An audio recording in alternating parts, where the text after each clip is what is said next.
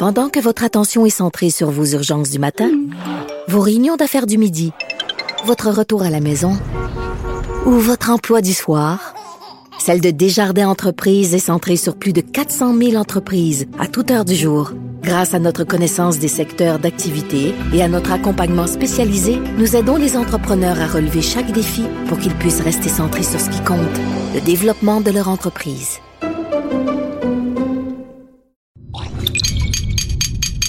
Cube Radio.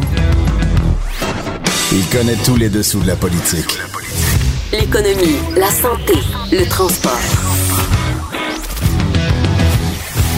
Chef du bureau d'enquête de l'Assemblée nationale. Antoine Robitaille. Là-haut sur la colline. Cube Radio. Bonjour et bienvenue à La Hausse sur la colline en ce euh, beau mardi. Donc, une, une autre émission très chargée aujourd'hui. Euh, à 13h15, euh, il y aura Martine Desjardins qui sera avec nous. Par la suite, le constitutionnaliste Patrick Taillon, un habitué de notre émission. Et à 13h45, le député de Rimouski, Harold Lebel, qui va venir nous parler un petit peu de la grosse semaine pour le Parti québécois. Euh, mais d'abord, comme à notre habitude, segment des vadrouilleurs. trois vadrouilleurs ce matin. Et nous commencerons avec Patrick Belrose sur le, le, sujet de la semaine. Donc, Patrick, ça allait mal hier au Parti québécois et ça ne s'améliore pas aujourd'hui. Non, ça s'améliore pas, mais par contre, c'est un petit peu mieux pour Catherine Fournier. Je pense qu'hier, elle a dû passer une longue journée. Sa sortie été très mal reçue par les analystes, commentateurs, euh, même les intervieweurs qui lui demandaient, euh, avec raison, quel est votre plan? Vous faites un constat d'un problème. Quel est le plan pour la suite des choses? Ce matin, Mme Fournier a eu ses premiers appuis. Euh, il y a deux jeunes employés au Parti québécois, donc dans l'aile parlementaire du Parti québécois, deux recherchistes, Louis Lyonnais et euh, Hubert Laprise, qui ont démissionné en disant, ben, écoutez, on fait un peu les mêmes constats que Mme Fournier, on n'est pas à l'aise de rester au sein du Parti québécois.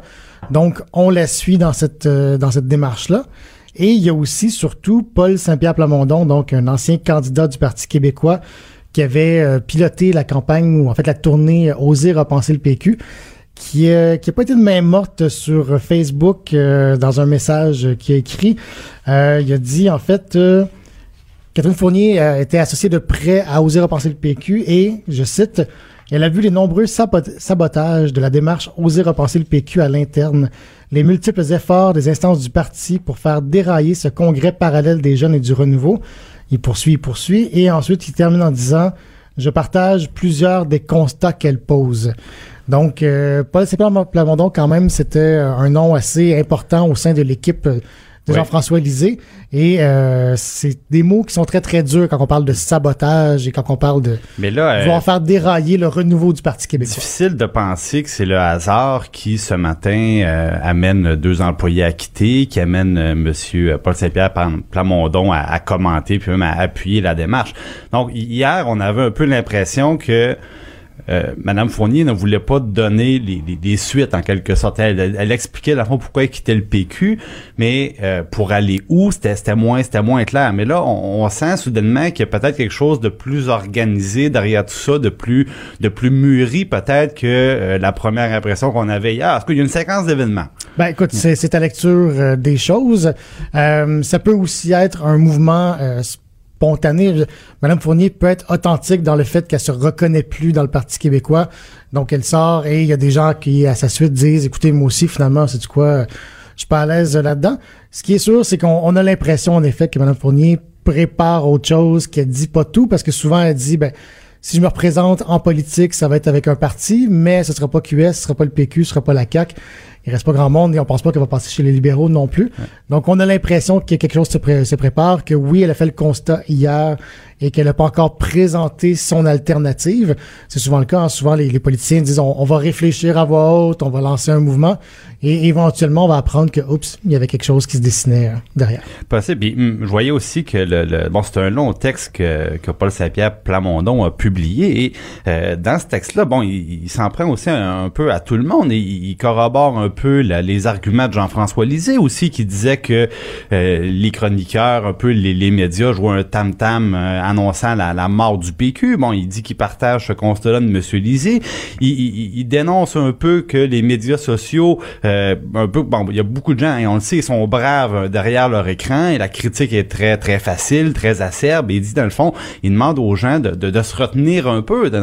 et donc, il, il trouve le moyen un peu de dire euh, elle a raison, Catherine Fournier, et euh, faut avoir peut-être davantage d'ouverture et arrêter d'attaquer puis prendre le temps de, de, de se poser les questions qu'elle euh, qui veulent euh, qui s'imposent, je pense après le dernier le dernier résultat électoral. Ben c'est un peu particulier parce que tout le monde dit on fait tous le même constat. Donc, euh, Madame Fournier, euh, Monsieur Sepalmondon, même Véronique Yvon, là, qui est pressentie pour la chefferie, est sortie en disant, écoute, moi, je partage plusieurs des constats que Madame Fournier fait.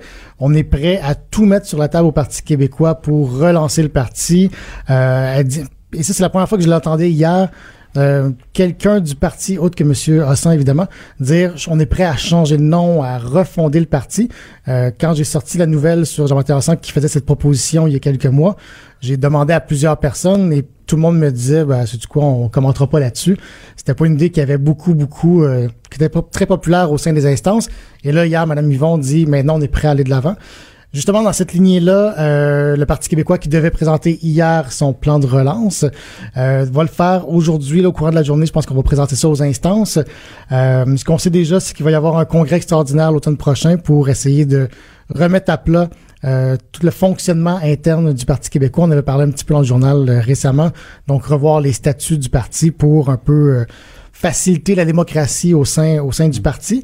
Euh, tout ça devrait sortir au courant de la journée. Là, on essaie d'avoir des informations. Euh, Donc, ce qui est intéressant, c'est qu'il y a Madame Fournier qui dit d'un côté, il faut que cet exercice, appelons ça de, refondation, je pense que c'est le mot de M. Mmh. Hassan, mais bon, le, le, le, de comment rendre le parti plus plus attrayant, plus à l'écoute, plus jeune, un peu se libérer du passé. Dans le fond, c'est que Mme Fournier dit que ça ne pourra pas se faire à l'intérieur du Parti québécois, ou du moins sous ce nom-là.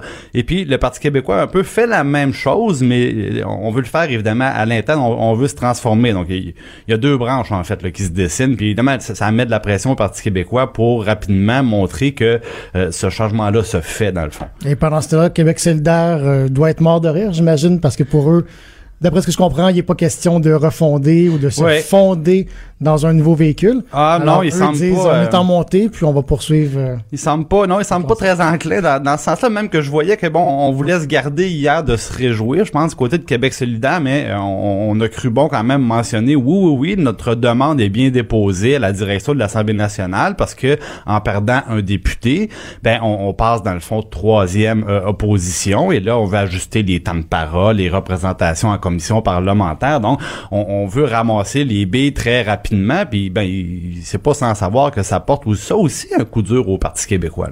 forcément, mais la question c'est surtout que si Catherine Fournier ou si le Parti québécois veulent refonder le Parti québécois ou un mouvement de gauche indépendantiste, est-ce qu'ils peuvent le faire sans Québec si, si tu refondes sans qu'un autre parti se joigne à toi, ben, il va toujours rester deux partis qui occupent cette, euh, ce côté-là du spectre politique. Mais, sur une possible association, un nouveau mouvement, par contre, moi, moi j'ai rien vu. Je pense qu'il n'y a pas eu de, il y a pas eu de réaction formelle de Québec solidaire. Non, non, pour l'instant, c'est vraiment, on, on, va de l'avant pour demander le statut de deuxième opposition, ce qui est tout à fait de bonne guerre euh, de la part de Québec solidaire. Très bien. Merci beaucoup, euh, Patrick Belrose. Plaisir. Alors, pour euh, continuer, je vais m'entretenir maintenant avec Marc-André Gagnon, bien sûr, de notre bureau de Québec. Et là, Marc-André, tu voulais nous parler d'un projet très cher aux gens de Québec, très cher au maire Labaume, c'est-à-dire le, financement du, du, projet de tramway, le, le, REM de Québec, si on veut. Là. Exactement. Donc, un projet qui est dans l'air depuis plusieurs années à Québec c'est vrai que c'est un projet qui tient à cœur au maire Labombe. D'ailleurs, le maire Labombe a toujours dit que pour lui, euh, le réseau de, transport structurant à Québec, il veut que ce soit son leg politique. Alors, on comprend qu'il veut que ça se règle. Et là, euh, ben, en ce moment, euh, on, est à un, à un point important puisqu'il y a le budget provincial qui s'amène quelques jours avant le budget fédéral. Donc, le maire, la semaine dernière, lors d'une conférence de presse, hein, a effectué une sortie publique pour dire le gouvernement fédéral, le gouvernement provincial, là, entendez-vous, il faut que 100% du financement de 3 milliards donc c'est-à-dire 100% euh, Du du, coût. du coût du projet de, de, de tramway à Québec soit payé, réglé euh, par les deux paliers de gouvernement.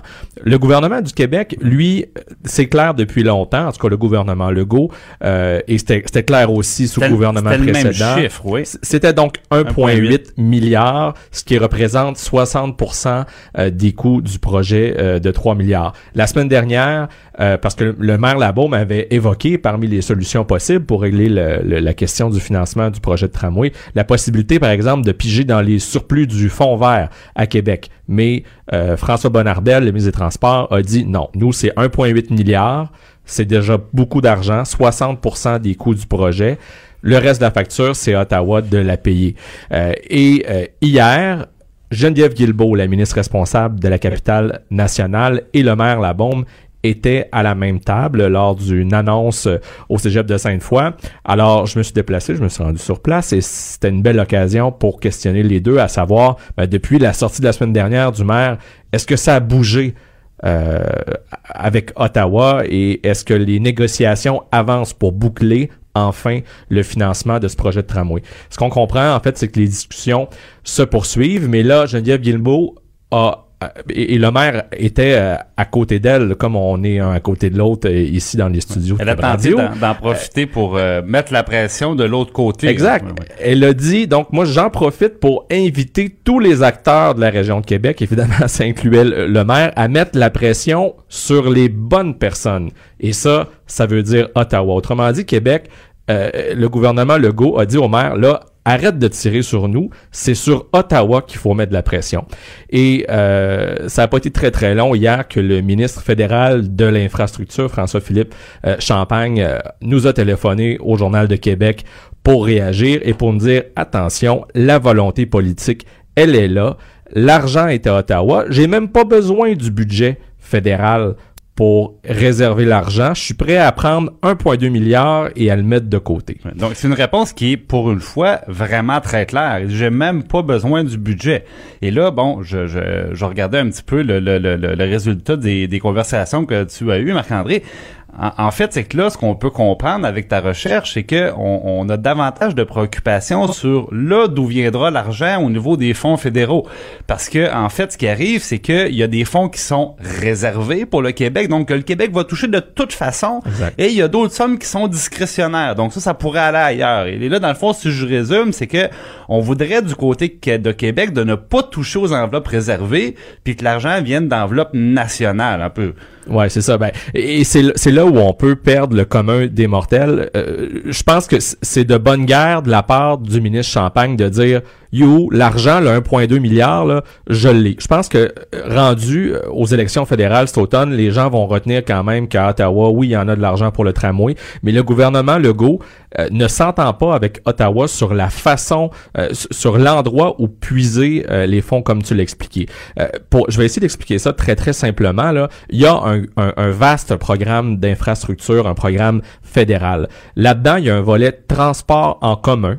Et euh, il- il- le calcul est effectué en fonction de l'achalandage, ce qui fait que la ville de Québec obtient, a droit à peu près à 400 millions de dollars dans ce volet-là. Donc, il, il manque encore pour atteindre le 1,2 milliard fédéral nécessaire, 800, 800 millions. millions.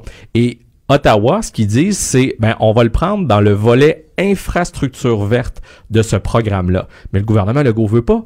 Parce que en infrastructure verte, eux, ils ont d'autres projets autres que ceux de transport en commun euh, en tête Et c'est de l'argent garanti et réservé. pour d'autres municipalités. Oui. Donc, si on prend 800 millions de dollars dans le volet infrastructure verte, le gouvernement Legault craint que plusieurs projets verts, donc dans d'autres municipalités, euh, soient euh, compromis.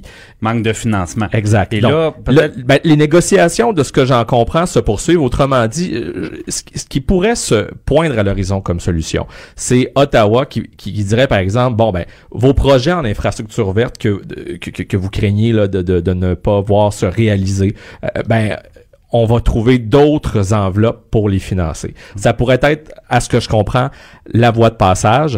Euh, entre-temps, le maire Labombe, lui, qui s'est fait dire taper sur le bon clou, sa réponse n'a pas tardé, puisque comme il était hier aux côtés de la ministre, il s'est pas gêné pour dire hey, écoutez, moi, je vais continuer de taper Des deux côtés. des deux côtés parce que euh, les deux gouvernements ont de l'argent, essentiellement, c'était ça son message la semaine dernière. De l'argent, des surplus, il y en a partout. il y en a partout. Il y en a Lui, ce qu'il veut, c'est sa confirmation. C'est ça, Puis, exact. en même temps, Marc-André, je peux pas m'empêcher de rappeler que euh, les, les- les gros programmes d'investissement qui sont nécessaires justement quand on fait des, euh, des, des gros projets de transport en commun, euh, euh, c'était une colonne absente ça du cadre financier de la CAC en élection. Et euh, il y a des tramways qui ont été promis du côté de Montréal. Bon, et, et il manquait, puis je pense que les libéraux l'ont rappelé, M. Létard, l'ancien ministre des Finances, il dit il, manquait donc les, montants d'endettement, d'investissement pour ces projets-là. Donc, c'est certainement important pour M. Legault que les sommes fédérales euh, soient euh, de plus en plus disponibles et qu'on aille chercher même davantage d'argent du côté d'Ottawa parce que à Québec, euh, le total de ce qu'on avait prévu en investissement par le gouvernement précédent, il est à peu près engagé au complet.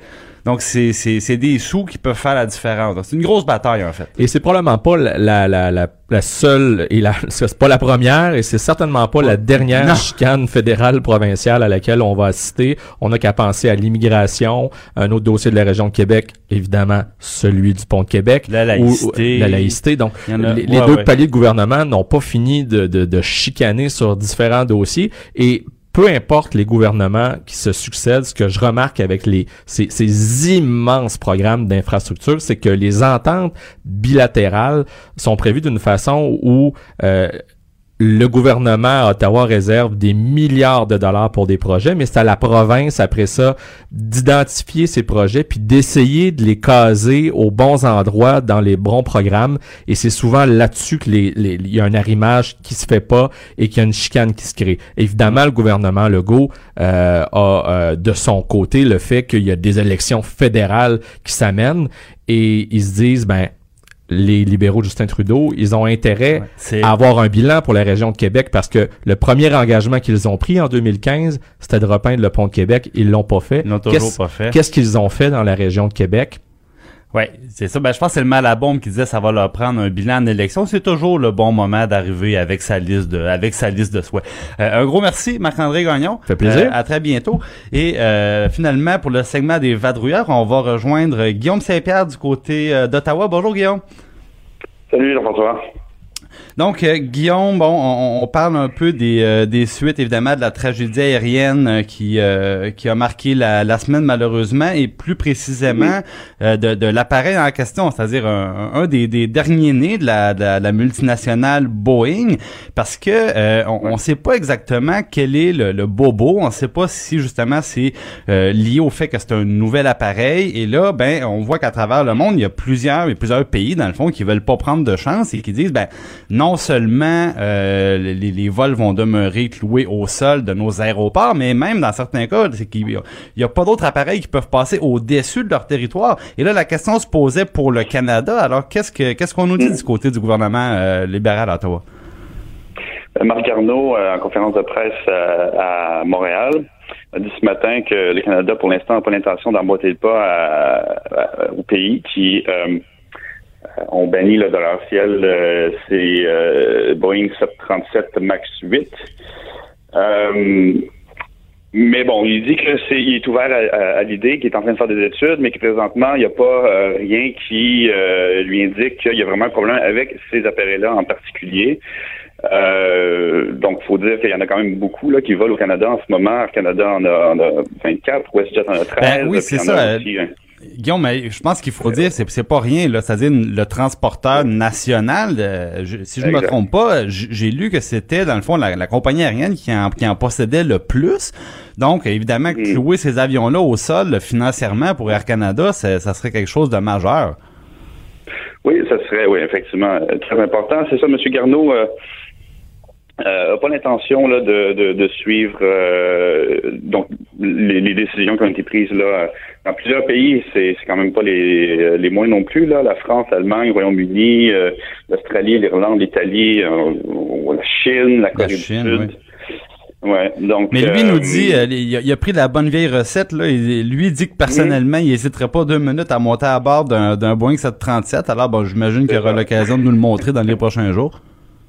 Probablement. Puis il dit que bon, qu'il faut pas trop se laisser euh, emporter par ses émotions, qu'il faut regarder la situation froidement, évaluer euh, évaluer euh, la situation. puis là, bon, il dit qu'il n'y a pas de nouveaux faits qui, selon lui, indiquent que bon, on devrait, on devrait prendre cette décision-là. mais donc les oppositions à savoir comment déjà réagir, là, il y a le Bloc québécois qui disent que selon ce, le bon le, bon lieu principe là, de, de, précaution. De précaution, oui. Euh, exactement euh, comme comme l'ont fait dans le fond les autres pays là, euh, que ça serait la décision à prendre dans les circonstances. C'est quand même donc le, le, même appareil là, les, les Boeing 737 Max 8 qui ont été piqués dans deux tragédies aériennes dans les six derniers mois. Euh, c'est la première, c'est, en fait c'est inédit là que des pays interdisent là le vol de ces appareils là de, de concert. Là. C'est jamais arrivé dans l'histoire de, de l'aviation aérienne. De, de, de, donc, c'est quand même assez euh, important comme enjeu de sécurité. On va voir comment le, Canada va réagir par la suite. Bon, on peut se douter qu'en tant que, que, que pays voisin des États-Unis, qui eux on, continue de, donc d'avoir confiance en Boeing, une compagnie américaine aussi. Euh, peut-être que ça influence donc la décision canadienne. Puis je voyais que euh, il y a toujours un avis qui est intéressant dans ce genre de, de circonstances, c'est l'avis des marchés financiers. Et là, Boeing, euh, Boeing est malmené aussi là, et ça, ça en dit long, je pense, sur les, les perspectives que les investisseurs entrevoient sur la, la les contraintes et l'avenir de, ce, de cet appareil-là. Donc, ça sera définitivement à suivre parce qu'on le sait quand on parle d'aéronautique, des, des gros, gros, gros, gros sous, euh, notamment pour euh, Boeing du côté des États-Unis, notre voisin. Donc, euh, à, à, suivre de ce mhm. côté-là. Merci beaucoup, Guillaume Saint-Pierre. On dit souvent que les murs ont des oreilles. Nous, on a deux vraies oreilles à l'intérieur des murs du Parlement. De 13 à 14. Là-haut sur la colline. Oui, donc on continue à la hausse sur la colline et euh, on poursuit avec Martine Desjardins, la chroniqueuse du Journal de Montréal. Euh, bonjour Martine. Bonjour. Bon, maintenant chroniqueuse, mais bon, euh, candidate évidemment très expérimentée de la de la politique. Donc, tu veux nous parler aujourd'hui ben, de la de la petite bombe politique de la semaine, le, départ de Catherine Fournier du Parti québécois. Oui, exactement. C'est un départ qui est quand même, euh, disons, euh, surpris plusieurs. Je dirais même euh, l'establishment du PQ s'y attendait pas du tout. Là. Vendredi dernier, il mettait une vidéo avec Mme Fournier en première parce qu'elle était porte-parole de la condition féminine au Parti québécois. Et lundi, donc, elle a annoncé qu'elle quittait parce qu'elle ne se reconnaissait plus dans ce parti-là. Bref, il faut croire que sa décision a été prise en 48 heures. donc, ça a été, ce fut assez rapide. Et euh, moi, j'ai voulu en faire une analyse plutôt, euh, je dirais, euh, générationnelle, parce que les gens, surtout les baby boomers un peu plus vieux, ont l'impression qu'en fait, euh, c'est totalement impossible de comprendre cette décision-là. Alors que si on regarde sur l'angle générationnel, j'ai l'impression qu'on le comprend. en fait, c'est une ben décision un peu milléniale de dire ben, je... me retrouve plus, je m'en vais. dans, le fond, ce que tu faisais le parallèle avec euh, le, marché de l'emploi, parce que c'est vrai qu'on entend ça plus souvent. On dit maintenant nos employés, euh, tout va bien, et ils nous disent pas qu'ils sont qu'ils sont malheureux ou nécessairement qu'ils sont sous-payés. Puis ben un bon un bon matin, on apprend que euh, c'est terminé. Puis il euh, y a pas de y a pas de raison particulière. Puis on dit c'est c'est comme s'il y avait une espèce de de loyauté aux organisations. Dans ce cas-ci, on parle évidemment d'un parti politique, donc c'est supposé être très fort. Évidemment, c'est c'est c'est nos convictions, c'est nos principes qui sont qui sont en jeu. Et il euh, y, a comme une plus grande facilité à s'en détacher. Puis c'est vrai qu'avant c'était vu comme étant un geste extrêmement grave. Puis maintenant il y, a un autre regard, on dirait, des jeunes sur ce, ce genre de décision là. Mais totalement, puis on le voit, les jeunes sont de moins en moins, par exemple, enclins à prendre une carte de parti politique, à, prendre une carte de, de, regroupement, de groupe. Ils sont plutôt euh, volatiles, je dirais. C'est-à-dire ils ont toujours comme une conviction, une cause. On peut penser, par exemple, à l'environnement, ils vont la défendre bec et ongle. Mais de là adhérer à différents groupes qui portent leur cause, ils le feront pas nécessairement. Et euh, j'ai l'impression en fait que le, le, le volte-face qu'on voit de Catherine Fournier, c'est un peu dans cette dynamique-là. C'est-à-dire que pour elle, la cause, elle le dit, l'indépendance, elle se rend compte qu'elle a défendu, elle y croit, elle y croit profondément, puis je, je, je la pense sincère dans cette vision-là. Sauf que pour elle, j'ai l'impression que l'organisation euh, c'était plus ou moins important. C'est-à-dire que le parti politique, puis d'ailleurs, dans toutes ces entrevues, et de plus en plus, puis pas juste elle, on parle des partis politiques comme étant des groupes marketing un peu. Tu sais, c'est comme une marque de commerce. D'ailleurs, elle le disait, là, le PQ, la marque de commerce, ça fonctionne plus, les gens écoutent plus. Donc, j'ai l'impression que si on considère que un parti est comme une marque de commerce, ben à ce moment-là, on peut comprendre un peu plus sa, sa, décision. Euh, je suis pas en train de dire que c'est une bonne décision. Tu sais, de ce que je disais dans mon texte notamment, c'est de euh, les jeunes, ils vont plus adhérer à différents regroupements ou différents partis ils veulent défendre leur cause. Le problème, c'est qu'ils sont incapables d'atteindre leur but ou leurs objectifs parce que ça prend des regroupements pour être capable de faire ça. Euh, et je pense pas qu'en trois ans, là, Catherine Fournier va révolutionner la politique québécoise, qui va faire que une indépendante, une députée indépendante va être capable de faire euh, ce qu'elle pouvait faire finalement au sein du PQ. Là. Ben ça, Martin, on, pourra peut-être y revenir dans quelques secondes, mais je me demandais, est-ce que est-ce que la, la, la, dynamique créée par les réseaux sociaux peut pas expliquer ça en partie? Je veux dire, maintenant, euh, sur Facebook, on peut rapidement avoir des, des, centaines, voire dans certains cas, des milliers de personnes en lien direct. Même chose avec euh, Twitter, avec Instagram. Mm-hmm. Et on a, on a l'impression que euh, on peut rejoindre facilement énormément de gens. On peut mobiliser, on peut s'exprimer. avant, bon, il fallait nécessairement passer par le filtre des médias. mais là, c'est plus le cas. Est-ce qu'il y a un peu de ça peut-être dans, dans, dans ce, cette facilité qu'ont les jeunes peut-être à, à, se retirer, à se désengager des mouvements organisés, puis à plus se centrer sur une cause, peu importe le véhicule.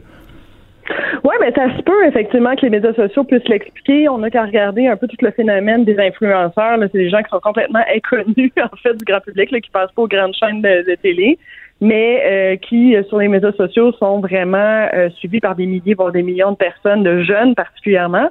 Euh, j'ai l'impression aussi que euh, du côté de Catherine, elle était très suivie par plusieurs personnes. Ça donne aussi l'impression qu'on peut influencer, qu'on peut avoir un, impact un peu plus grand qu'il est en réalité.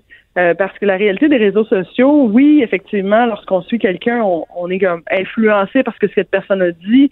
ceci dit, c'est pas vrai que tout le monde, par exemple, de Marie-Victorin suit Catherine Fournier sur les réseaux sociaux, vont aimer ces différentes publications. Et donc, c'est pas vrai qu'elle elle va arriver à rejoindre un ensemble de la population. C'est vraiment comme un, un créneau assez particulier là, qui vont suivre les réseaux sociaux. Là. Je veux dire, mes parents sont pas sur Twitter. non, non, c'est ça. Le, il n'y a pas beaucoup de monde qui sont sur Twitter, effectivement. Euh, donc, je, je pense que c'est comme une mauvaise euh, conception. Tu sais, c'est pas parce que on est jeune qu'on comprend mieux c'est euh, comment se servir des médias sociaux, c'est-à-dire on est capable de faire de l'influence. Et moi, ce que j'ai appris notamment avec 2012, là, euh, parce qu'on a quand même pas mal eu la première grève, mettons, gérée avec des médias sociaux. Ah ben oui, t'étais là-dedans, toi, je pense. Ben oui, c'est ça, légèrement. Et ce qu'on s'est rendu compte, c'est que les gens, au départ, eh ben, premièrement, ils nous suivaient pas parce qu'ils savaient pas qui on était. Mais une fois qu'ils te suivent, après, ça se peut que euh, aussi ils comprennent pas en fait ton organisation, puis ta structure, puis la façon de l'influencer. Donc, c'est comme une fausse... Sais, il y a plein de monde qui disait, je vais venir à la manifestation à telle place, puis finalement, tu te ramasses deux personnes. Donc, ouais, c'est ça. C'est pas ça de la mobilisation. Les souliers suivent pas nécessairement après ça. Non, euh, c'est ça. Je pense que c'est trop facile d'aller aimer quelque chose et je pense que chez les jeunes, cette facilité-là, ils n'ont pas encore compris c'est quoi les liens avec la mobilisation concrète. je pense que malheureusement, Catherine va avoir vraiment un, un contre-coup là-dessus. Là.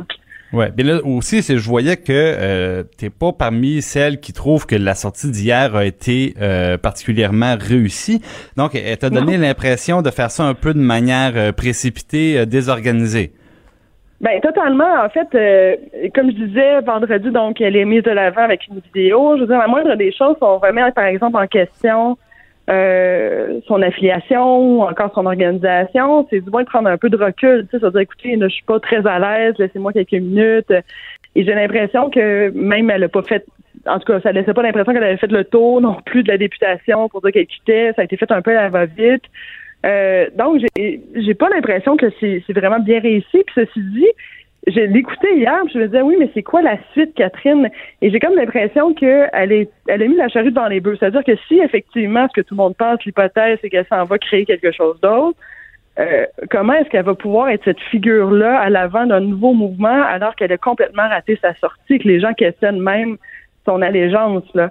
Euh, mais hier, je pense que... que ça va bien fonctionner. Ouais, mais hier, si, je me trompe pas, euh, elle a dit, Madame Fournier, ben, on, on peut pas faire d'omelette sans, sans casser des œufs. Et, et puisque son, son premier message de, de sa sortie, c'était de dire, pour moi, euh, ça pourra pas la suite passer par le PQ et le succès pourra pas venir du PQ. C'est pas rien.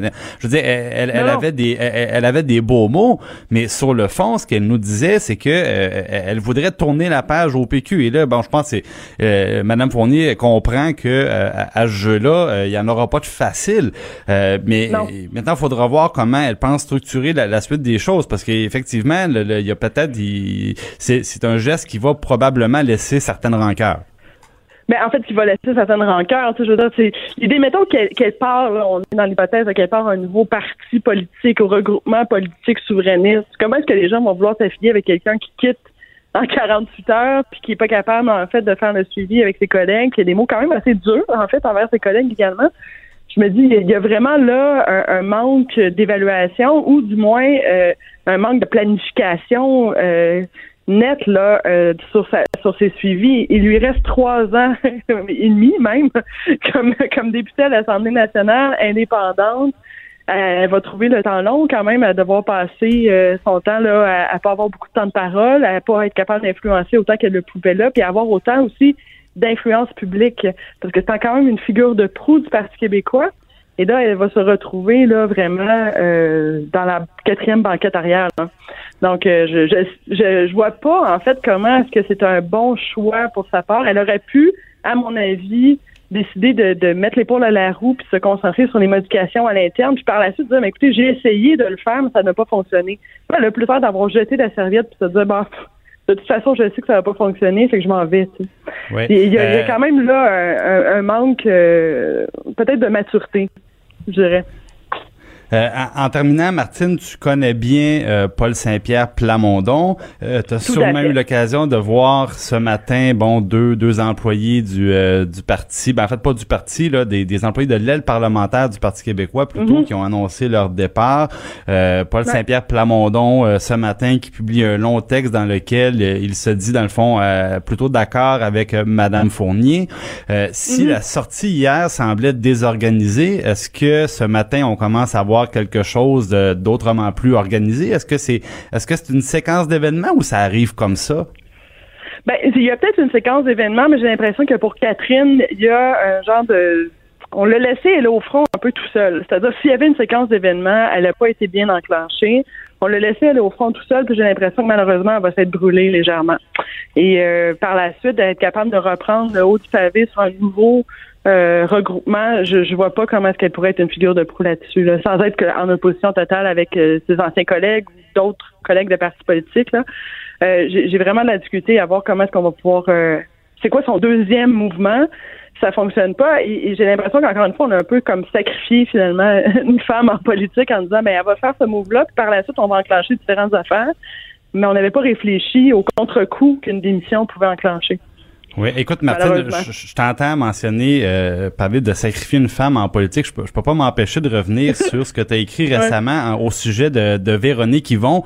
Et euh, là, tu n'étais pas beaucoup plus tendre euh, oui, envers Jean-François Lisée. Donc, euh, à ton avis, l'offre, le, si on peut appeler ça comme ça, de Jean-François Lisée à Véronique Yvon, de le remplacer, dans le fond, peu de temps avant la dernière campagne électorale, ben pour toi, c'est un cadeau empoisonné. Ah, mais totalement. C'est comme une façon de dire, mais tu sais, je, vois un peu ce que les choses, euh, euh, comment les choses vont se vont débouler là, un peu, parce qu'on attribue quand même à Jean-François Lisée, puis je, je pense que tout le monde lui attribue ça, un grand stratège, est capable de voir trois coups d'avance.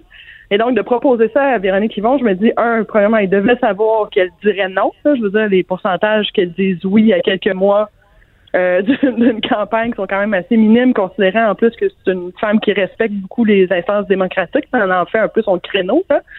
Euh, donc déjà. Et deuxièmement, de, de, proposer ça, disons qu'elle aurait dit oui, ce qui est très fort peu probable. Euh, elle se serait retrouvée avec l'ensemble des décisions qui, étaient, qui auraient été prises par Jean-François Lisée, parce qu'on va se dire, rendu au mois de mai, là, je veux dire, tout est canné, c'est fini. D'abord, ce que, ce que tu nous dis, c'est que ça aurait été plus, euh, ça aurait été plus un rôle rendu là de porte-parole euh, de ce qui a déjà été convenu que vraiment un rôle de chef où elle peut imprégner ses propres décisions, ses propres priorités. Puis bon, ben c'est là que ça devient un peu réducteur. Mais ça devient un peu réducteur, ça devient comme un, genre de piège. C'est-à-dire, voici, on a mis en place l'ensemble des éléments, maintenant porte le message. Mais si vous n'êtes pas capable d'influencer, euh, d'autant plus en politique, euh, le message que vous n'êtes pas capable de le modeler, puis vous n'êtes pas capable non plus de d'avoir votre couleur là-dedans, mais c'est un échec assuré. Là. Je veux dire, c'est pas vrai euh, qu'un porte-parole politique peut vraiment avoir autant cette influence-là. J'ai l'impression que c'est mal comprendre aussi des instances du PQ que de penser que ça aurait pu passer même à l'interne. Je pense qu'il y aurait eu tout un clash interne au sein des instances du PQ. Euh, donc, tu sais, au-delà ah, de la perception publique à l'interne, je suis pas sûr qu'il y aurait eu un mouvement qui aurait qui aurait apprécié cette situation-là. D'autant ah, ben, plus que c'est la deuxième course à la chefferie. Là. on, on, ne, on ne le saura euh, jamais malheureusement, mais euh, je te remercie beaucoup. Puis je suis convaincu qu'on va avoir la chance de, de, de reparler de tout ça. évidemment, le Parti québécois est toujours animé comme un, comme un village gaulois, donc sûrement qu'on qu'on qu'on y reviendra. Merci beaucoup, Martine. Certainement, avec grand plaisir. Merci. bye bye. Merci. Et nous, après seulement quelques petites secondes, on enchaîne euh, avec le constitutionnaliste Patrick Taillon. Chef du bureau d'enquête de l'Assemblée nationale. Antoine Robitaille. Là-haut sur la colline. Oui, donc c'est avec un grand plaisir qu'on reçoit un habitué euh, de la place et même du cochon parce que le monsieur Taillon aime bien se, déplacer pour être avec nous.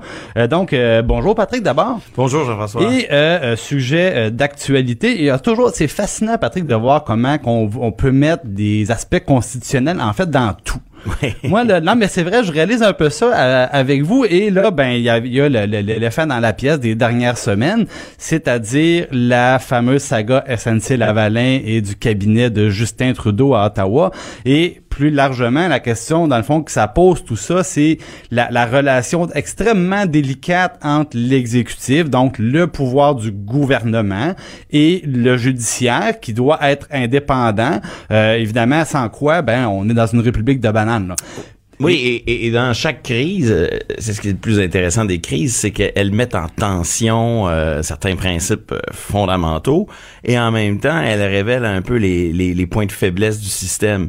Et, et, donc, je trouve ça intéressant de voir comment ces crises sont révélatrices du fonctionnement de nos institutions, puis pour essayer un peu de, de, de traiter du sujet légèrement de façon légèrement différente de ce qu'on a pu entendre dans les dans les derniers jours, dans les dernières semaines. Ça fait quand même un moment qu'elle dure cette crise.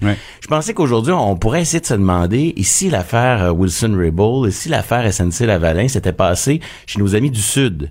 Euh, voir un peu le contraste euh, à la lumière de, de, de, leurs institutions à eux, comment comment cette crise se serait euh, vécue euh, légèrement euh, différente, du moins sur ah, certains points? Mais là, je peux, je peux dire d'emblée, Patrick, j'ai de la misère. Mais je pense à, hein, je pense à Donald Trump.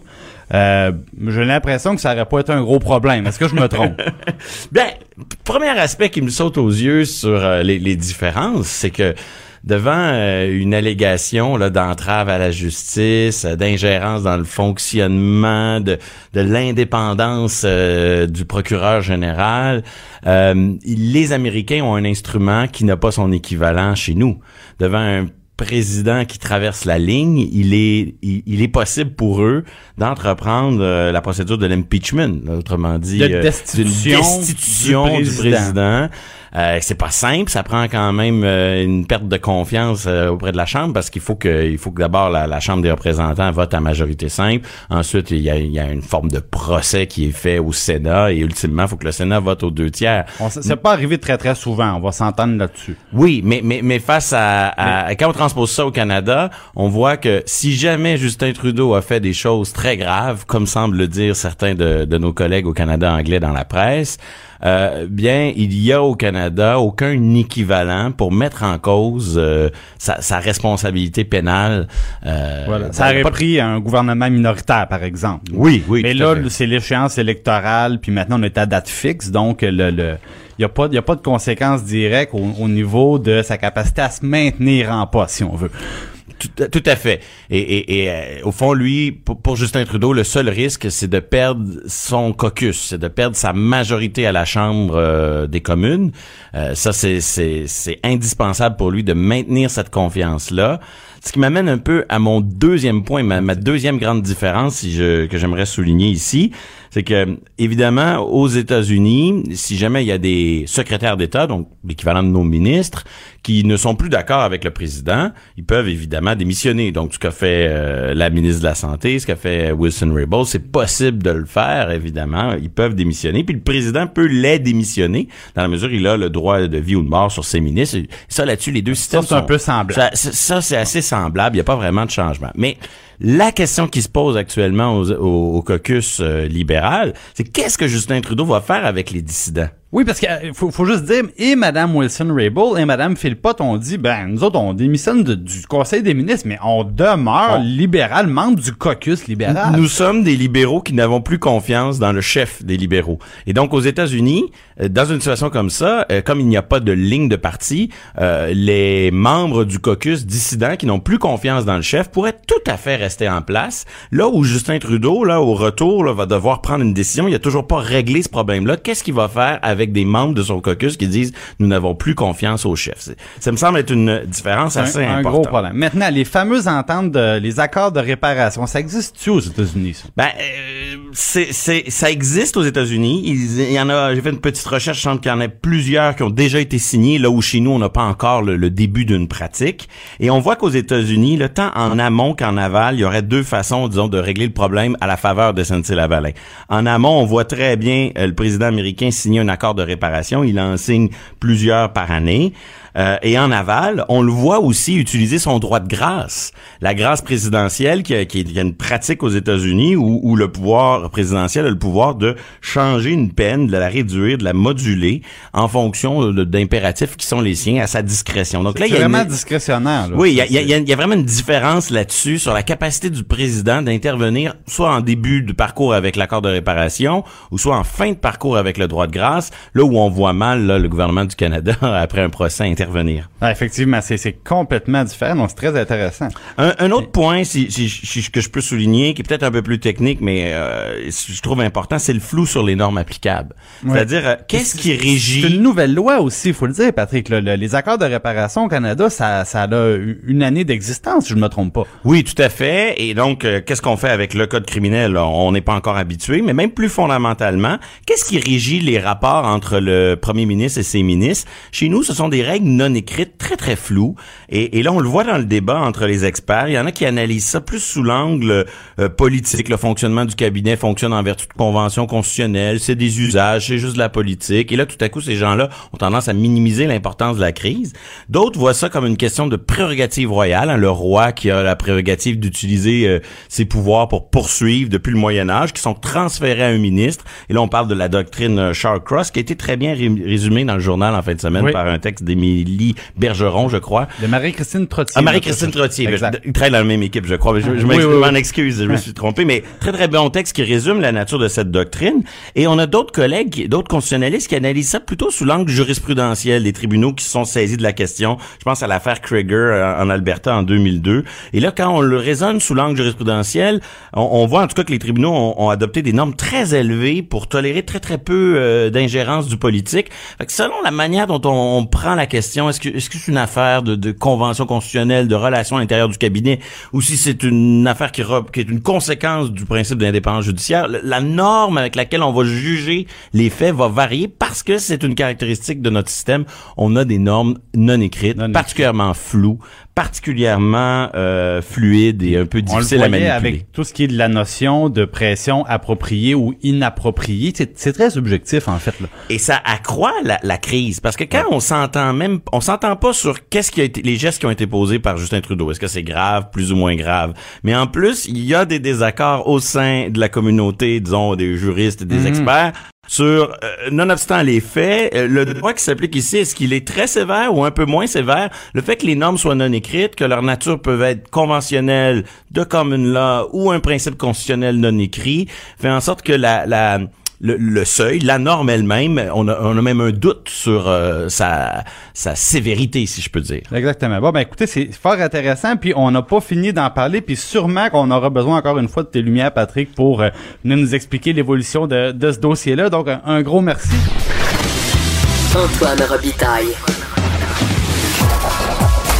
le philosophe de la politique.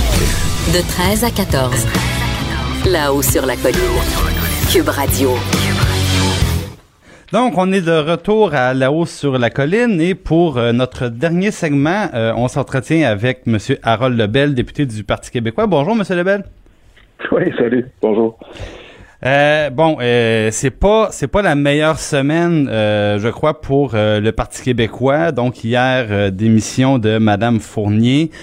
Aujourd'hui, on apprend même que deux deux employés quittent le l'aile parlementaire et aussi que Paul Saint-Pierre Plamondon, évidemment très très fortement lié au Parti québécois, qui, qui semble l'appuyer dans, dans sa décision. Qu'est-ce que ça vous inspire, ça, ces, ces événements-là, M. Lebel? Ben, ça, c'est pas, pas quelque chose de le fun, c'est sûr. On, on voudrait que le monde euh, tout le monde, on voudrait mobiliser les gens pour euh, renouveler le Parti québécois. Et bon, mais il faut respecter les opinions des, de chacun. C'est leur choix que, que je respecte. De l'autre côté, il y a plein de monde qui sont encore mobilisés au Parti québécois. En fin de semaine, j'étais dans le comté de Port-Neuf, un comté qui qui est pas, il n'y a pas de députés péquistes depuis très longtemps, mais il y avait une vingtaine de militants, des jeunes, des moins jeunes, euh, qui sont mobilisés, des cartes de membres qui se vendaient. Euh, c'est la même chose ici à Rimouski pour moi. fait que, effectivement, il y a des gens peut-être qui font des choix, mais il y en a d'autres qui, qui font le choix de rester et de travailler à l'intérieur du parti pour le moderniser. Et on les voit moins, ils parlent moins, mais il y en a, ils sont nombreux. Ils sont nombreux. Donc, bon, on le sait, il y a, beaucoup de, membres au Parti québécois. Au niveau du, euh, du financement aussi, je pense que les, les, les, chiffres, bon, on verra, les mises à jour sont, sont là, Mais à ce moment-là, c'est quoi le problème? Est-ce que c'est le, le, bilan des, des dernières années, des, des défaites électorales? Est-ce que c'est les, processus internes, je pense, qui, qui, qui remontent à plusieurs dizaines d'années, qui sont, qui sont devenus peut-être un peu trop lourds, puis qui, permettent moins de changement? Euh, à quel endroit que euh, on, peut on peut voir ce que je veux dire, Madame Fournier a fait ce qu'elle dit, c'est que c'est le véhicule le problème, que ce n'est pas l'idée. Est-ce que vous pensez que ces éléments-là, qui qui ben, en fait, il y a une espèce de d'historique là qui qui est traîné puis qui commence à, peser lourd. Comment on surmonte ça si on on s'en va pas avec un nouveau véhicule, un nouveau mouvement? En même temps, on est, on est, on a le nez collé dans le vide, comme on dit. On voit la, la situation vient d'arriver, mais des fois, on prend pas le recul pour regarder. Euh, dans le passé, c'est arrivé. Moi, je, je, suis un peu plus âgé là maintenant. J'en ai vu d'autres. Je suis Parti québécois depuis les années 84 euh, à l'exécutif national. Moi, je me souviens qu'en 87, avec Pierre-Marc Johnson à la chefferie. Il y avait eu un, plusieurs euh, députés et puis des ministres qui étaient partis. Euh, je pense à Camille Lorrain, Jacques Parizeau même, qui avait formé un parti, le euh, Rassemblement démocratique pour l'indépendance. Mais ces gens-là, quand M. Parizeau est devenu chef, ces gens-là se sont ralliés, on s'est remobilisés. quand Jean-Martin Hassan a quitté de créer Option nationale, c'était aussi un moment.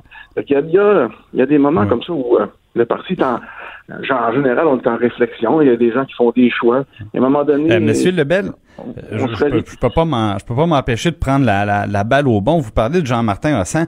Euh, depuis hier, on entend beaucoup que peut-être, possiblement, Monsieur Hossan était caché derrière les rideaux là, pendant que Mme Fournier annonçait son, son départ. Euh, est-ce que vous pensez que il y a quelque chose de plus organisé que ce qu'on a vu hier? Est-ce que vous pensez que justement Jean-Martin Hossan est impliqué là-dedans?